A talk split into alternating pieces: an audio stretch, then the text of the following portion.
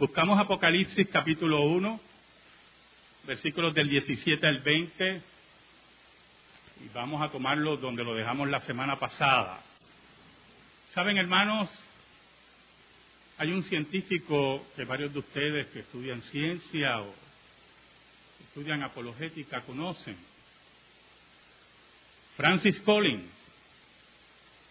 Francis Collins es el director del programa de, del genoma humano, galardonado, es médico, físico y biólogo. Y hace unos añitos atrás, estoy hablando hace como cuatro o cinco años, él estaba hablando a un grupo grande de estudiantes de ciencia en una de las universidades de los Estados Unidos y Francis Collins allí, ese gran científico, le hablaba de Jesucristo. El genoma humano, descifrar el, genoma humano fue uno de los grandes avances de la ciencia. Pero Francis Collins hablaba ese día de cómo Jesucristo lo encontró a él siendo ateo, con ya cierta fama internacional, con títulos a granel, diplomas, reconocimientos, un día estudiando y visitando como médico en el hospital a los pacientes, Francis Collins visitó a una anciana Siempre estas historias de las ancianas, yo siempre tengo mi resistencia. Porque regularmente cuando hay historias así maravillosas hay una ancianita envuelta. Pero como Francis Collins lo dice, pues no lo, no lo puse en duda. Y entre las visitas, él decía que su ateísmo se movía, que las bases de su ateísmo, que eran endebles, se retorcían cuando visitaba enfermos al borde de la muerte, desahuciados por los médicos y tenían una paz y una alegría que el mundo no podía darle. Y él no entendía eso. Y todos esos le testificaban de su fe en Dios y en Jesucristo. Y él decía, le decía a todo ese grupo de estudiantes, ateos, médicos, físicos, biólogos, químicos, le decía que cuando él estuviera frente a la muerte o cerca de la muerte, él iba a estar aterrado, pero veía a esos hombres y mujeres con esa paz y a un gozo de saber a dónde iban. Oramos. Digno eres, Señor, de toda alabanza y de toda gloria. Aquí estamos, Señor. Nuevamente. Perdónanos porque te hemos sido infiel, pero tú permaneces fiel. Perdona nuestros pecados.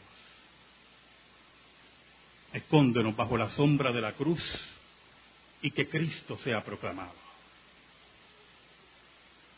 Ayúdanos, Señor. En el nombre de Jesús oramos. Amén. Y amén. El versículo 17 de Apocalipsis 1 dice, cuando le vi, caí como muerto a sus pies, y él puso su diestra sobre mí, diciéndome, no temas, yo soy el primero y el último. Allí Juan en Patmos allí en Juan desterrado, allí Juan abandonado, posiblemente sin esperanza, allí estaba uno que controlaba la vida de Juan. Pero lo, interesante es, como Juan dice, cuando le vi caí como muerto a sus pies. Oiga, y nosotros tenemos un grupo de charlatanes que rodean el planeta Tierra, que a cada rato Jesucristo los visita. Ellos desayunan con Cristo, pasean con Cristo. No sé si se toman una foto con Cristo, yo no sé. Y nada pasa. Pero Juan, que sí vio a Cristo, cayó como muerto. Era la impresión, era el choque de encontrarse con el Maestro resucitado. Era el momento de ver que no estaba solo en Patmos. Era el momento de recibir el aliento y el apoyo y la profecía de parte de Cristo. Por eso el versículo dice, y él puso su diestra sobre mí, diciendo, yo soy el primero y el último.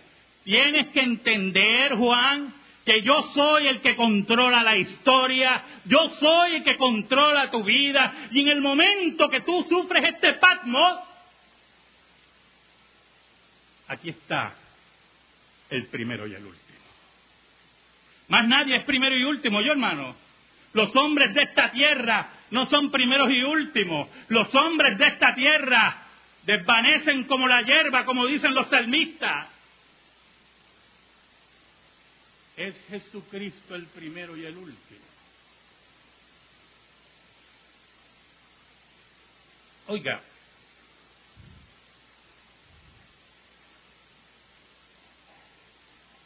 cuando Francis Collins hacían esas visitas,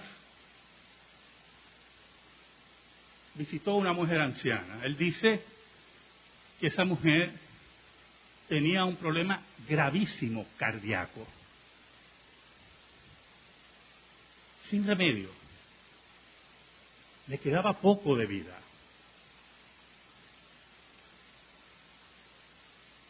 Y Francis Collins, el ateo, en sus visitas la fue a ver. Y esa anciana que posiblemente, de seguro, no tenía los títulos de Francis Collins, ni los premios, ni el reconocimiento mundial, allí le habló de Cristo. Francis dice en su testimonio en, la universidad que cuando ella le empezó a hablar de la paz que ella experimentaba, de su valor, de la esperanza, él empezó a sentirse incómodo. No sabía qué decir. Y la mujer lo miraba en forma profunda. Y él empezó a sudar frente a esa anciana moribunda. Entonces la anciana ve que él como que está prácticamente pálido. Y ella le dice, doctor, pero yo he hablado mucho de mi vida y de mi fe. Hábleme de usted. ¿Usted cree en algo? Él dice que hasta ese momento nadie le había hecho esa pregunta. Y nunca en forma tan clara. Mira el versículo 18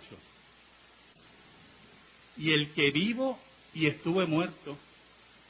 Mas he aquí que vivo por los siglos de los siglos, amén, y tengo las llaves de la muerte y del Hades. Juan entiende que aquí está uno que experimentó la muerte, que aquí hay, aquí hay uno que experimentó el dolor de la separación, que aquí hay uno que experimentó la maldad de los seres humanos pero vivo para siempre y tengo el control de todas las cosas. Oiga, los fundadores de religión que están enterrados en sus mausoleos y tumbas, que la gente hace peregrinaciones, pero el Dios de la Biblia es el Dios de vivos y no de muertos. Y aquí estaba uno que estuvo muerto y le dice a Juan, pero ahora estoy vivo, he vencido la muerte. Pero añade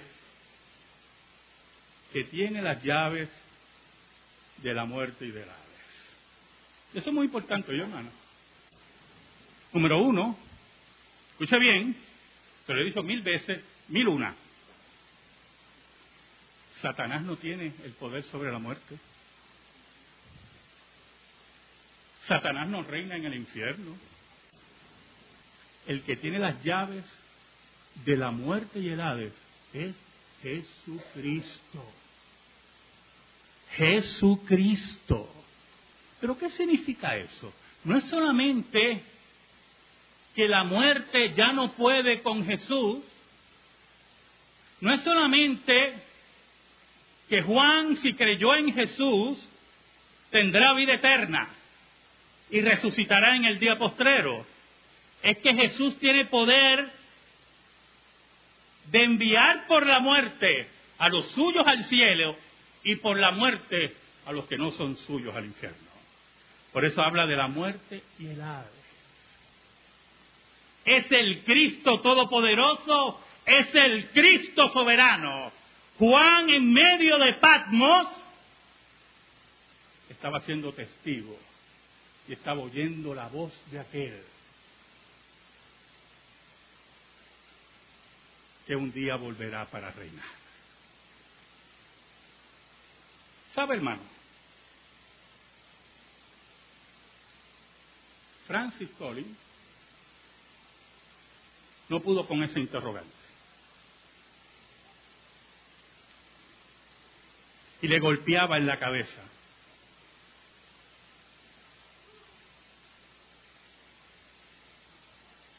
Y ese día entendió, mire qué interesante,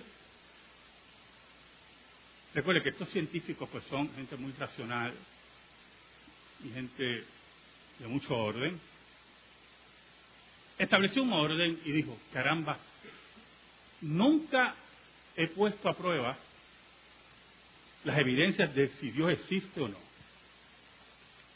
Esta mujer me hizo pensar.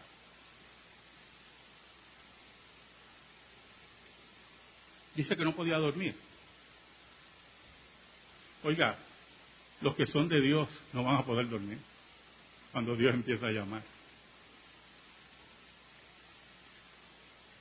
Él vivía en Carolina del Norte. Oiga, es interesante porque él dijo, tengo que buscar un pastor. Este debe saber más que yo de esto. Y cuando él dice eso en su testimonio, yo me preocupé. Yo digo, Dios mío, ¿qué pastor buscará? Pero Dios, como conoce a los suyos, lo guió hacia un pastor y tocó la puerta. Y yo, mire, yo soy Francis Collins, yo tengo unos interrogantes, yo quiero saber si Dios existe. Y he estado estudiando esto, y el pastor se da cuenta con qué mentalidad estaba lidiando. Gracias a Dios que no se encontró un pastor que le haya dicho, ese demonio de ateísmo, vamos a sacarlo ahora. este pastor le dijo, sabes, hubo otro que hizo esas preguntas que tú te estás haciendo. Te voy a prestar un libro de él. Y sacó de su biblioteca Cristianismo y nada más de C.S. Lewis. Y se lo entregó. Y Francis Collins comenzó a leer a C.S. Lewis. Y él dijo, y dice en su testimonio, que al leer solamente las primeras tres páginas,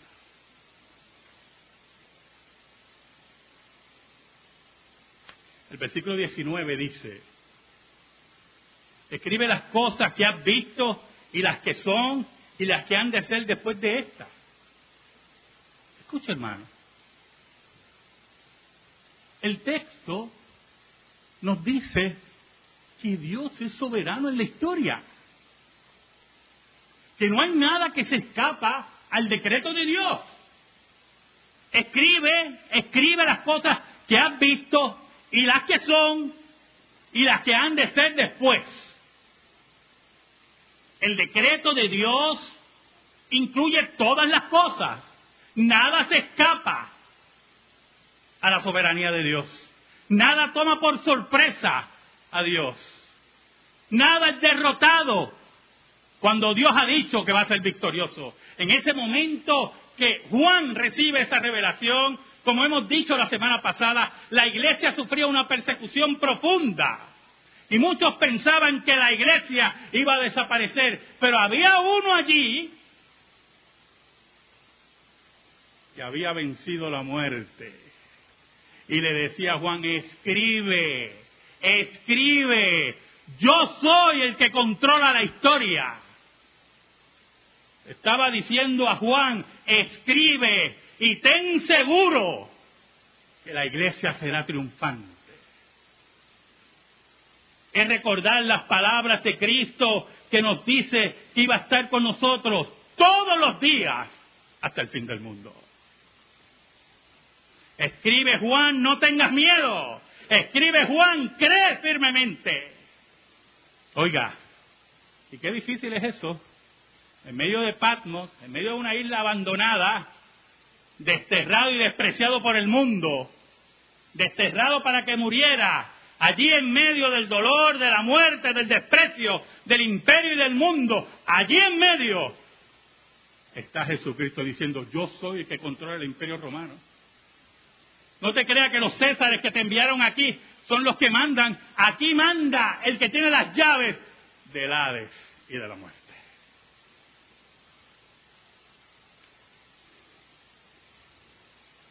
Oiga,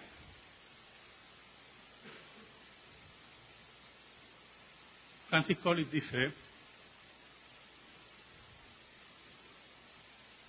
y usted piense cuando le estoy narrando esto, que él está hablando a un auditorio inmenso de estudiantes de ciencia, que después que leyó las primeras tres páginas de cristianismo y nada más, decía C.S. Luis, comprendió que nunca había puesto a prueba su ateísmo, que lo había dado por sentado. Y por lo tanto, siguió la lectura del libro y fue convenciéndose al nivel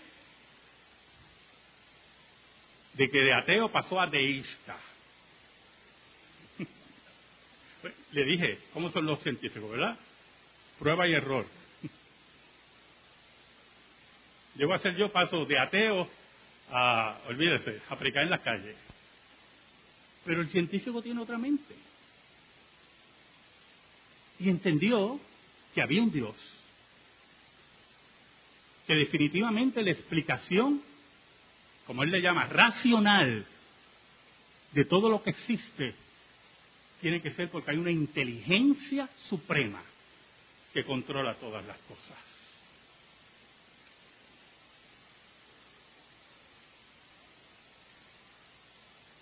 Oiga,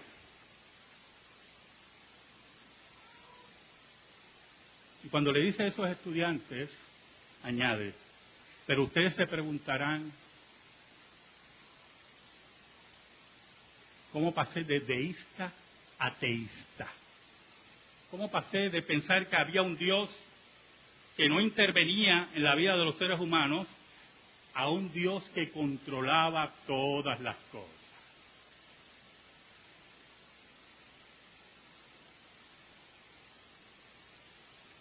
Cuando él se hizo deísta, Francis Collins dice que dijo, bueno, pues vamos a estudiar todas las religiones. Alguna tiene que tener la contestación. Y él empezó a estudiar todas las religiones.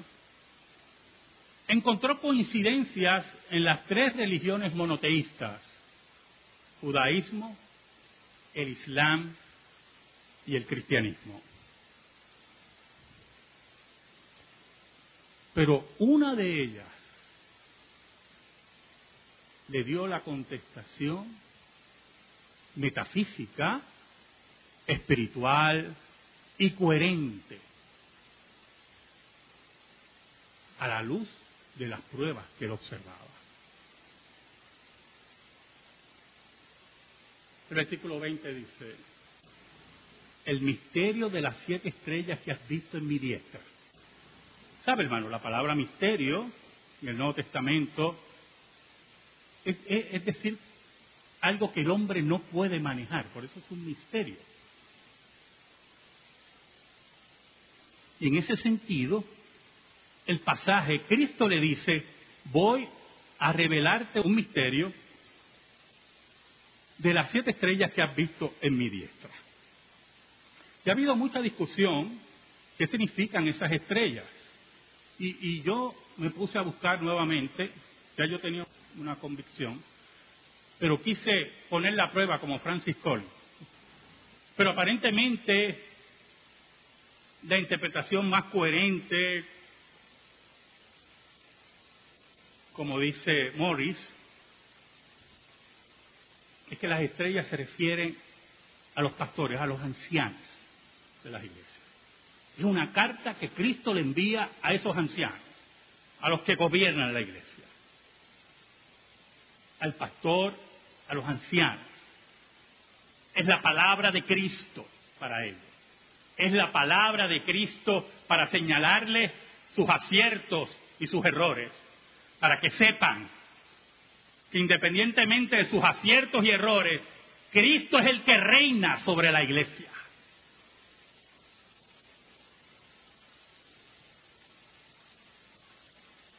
Añade, y de los siete candeleros de oro,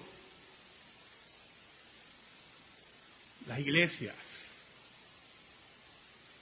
las siete estrellas son los ángeles de las siete iglesias. Y ese es el problema que tenemos con el texto porque llama al anciano, al pastor, o a los ancianos que estén gobernando allí, ángeles. Pero si lo tomamos no en una forma técnica, la palabra ángel significa mensajero, aquellos que tienen el don de profecía, aquellos que están predicándole a las iglesias, aquellos que tienen la responsabilidad de gobernar esas iglesias, la alta responsabilidad de gobernar esas iglesias.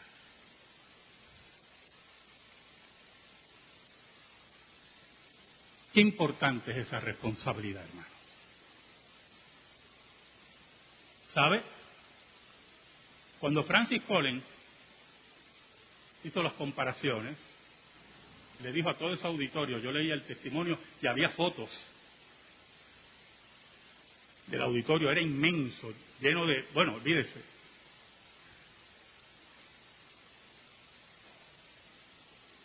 Yo solamente encontré mi contestación, decía Francis Collins, en la persona de Jesucristo.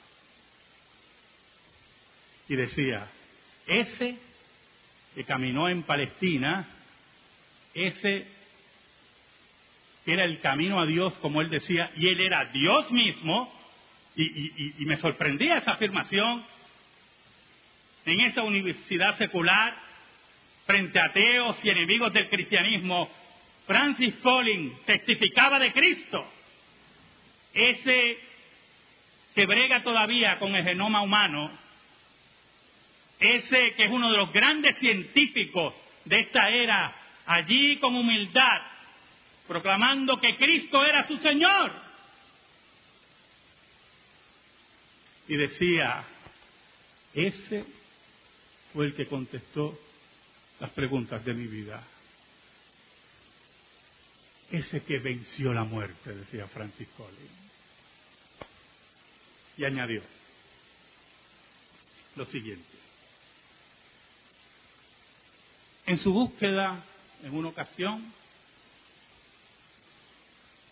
en Carolina del Norte estaba practicando alpinismo. Él dice, estaba solo, no tenía las presiones de la universidad, no tenía las presiones del cargo de científico, no tenía las presiones de, la, de los periodistas buscándolo para hacer entrevistas o para escribir libros, estaba despejado, en una montaña de Caronea del Norte solo, meditando en todo lo que había encontrado. Y él dice que allí recibió a Cristo como su único Salvador personal. Allí aceptó a Cristo. Allí Dios lo encontró porque hace tiempo lo buscaba. Allí Francis Collins dejó sus títulos, su fama mundial y se echó a los pies de Cristo.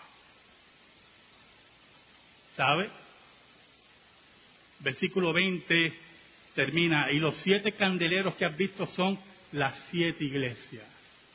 Cristo llama a esas siete iglesias, que son las iglesias de todas las épocas, a depender de Cristo,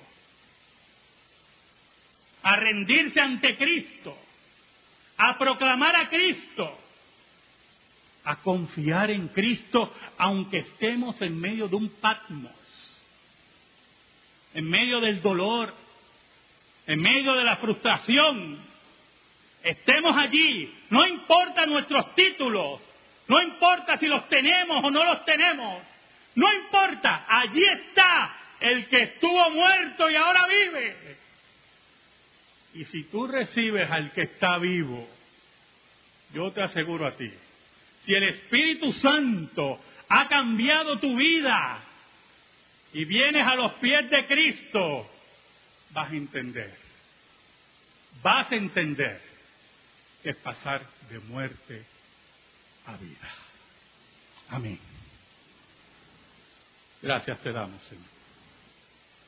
Te pedimos, Señor, en el nombre de Jesús, que esa palabra esté sembrada en nuestra vida y en nuestro corazón. Por Cristo Jesús. Amén y amén. Estamos en silencio, hermano.